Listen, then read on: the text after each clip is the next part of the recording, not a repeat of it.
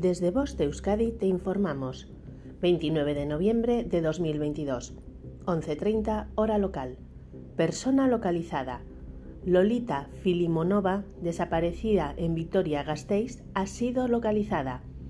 Ahora es muy importante borrar la noticia de su desaparición de todos tus perfiles sociales para evitar futuras reactivaciones en redes sociales que puedan generar confusión y alarma innecesaria.